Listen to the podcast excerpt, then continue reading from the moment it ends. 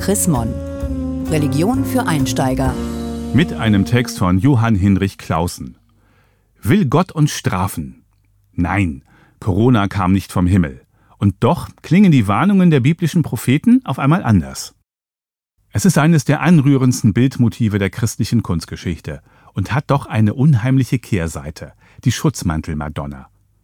In vielen Museen, katholischen oder orthodoxen Kirchen kann man Darstellungen bewundern, auf denen eine übergroße Maria ihren prächtigen Mantel über die Menschheit breitet. Tröstlich wirkt das Motiv.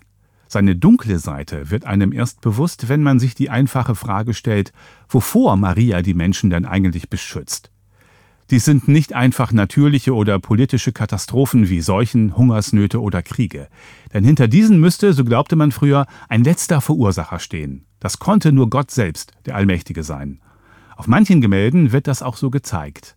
Gott Vater und seine Engel schießen Pfeile auf die Menschheit ab, um sie für ihre Sünden zu bestrafen. Aber zum Glück kann Maria alle mit ihrem Wundermantel abwehren. Auf einem Bild aus dem 16. Jahrhundert steht darunter der Spruch Es dreut die Not, Gott hält Gericht. Maria, hilf, verlass uns nicht. Wer keine naturwissenschaftlichen, politischen oder ökonomischen Erklärungen dafür besitzt, warum eine Infektionskrankheit sich unkontrolliert ausbreitet, ein Feind das Land überfällt oder das Geld seinen Wert verliert, dem bleibt wenig übrig, als sein Heil in einer religiösen Deutung des Elends zu suchen. So ist es heute noch in vielen Weltgegenden. So war es selbstverständlich im vormodernen christlichen Europa, wie auch in anderen Kulturen und Religionen. Inzwischen versuchen Wissenschaftler, die Antworten zu geben, die man früher von Priestern und Propheten erwartete. Die Nöte der Erde wurden gewissermaßen verweltlicht. Corona kam nicht vom Himmel, sondern aus Wuhan. Es ist kein Pfeil Gottes, sondern nur ein gefährliches Virus. Mit solchen Erklärungen kann man, hoffentlich, Katastrophen besser verstehen und vernünftige Gegenmaßnahmen ergreifen.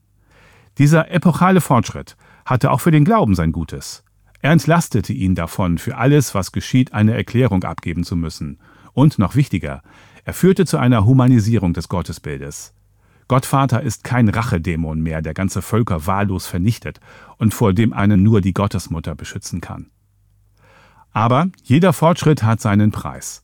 So führt der sinnvolle Abschied vom strafenden Gott dazu, dass man keine religiöse Sprache mehr für die Katastrophen dieser Welt hat.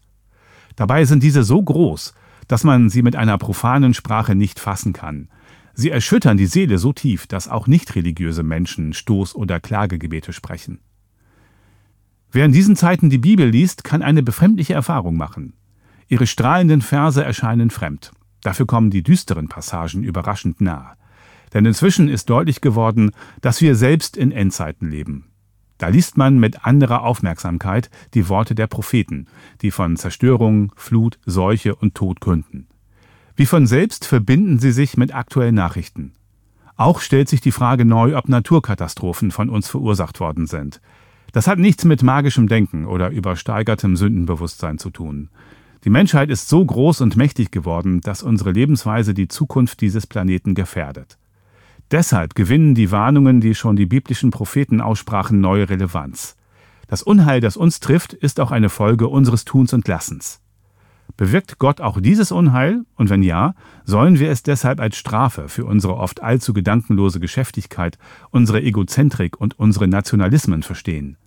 Das ist eine offene theologische Frage. Allerdings haben die Propheten der Bibel nicht nur Unheil angekündigt, sie haben auch von neuer Hoffnung gesprochen. Diese hatte für sie ihren letzten Grund in Gottes Geist, der Menschen dazu inspiriert, umzukehren, Verantwortung zu übernehmen, Notleidenden zu helfen und die Schöpfung zu achten. Gelesen von Hans-Gerd Martens, September 2020. Mehr Informationen unter www.chrismon.de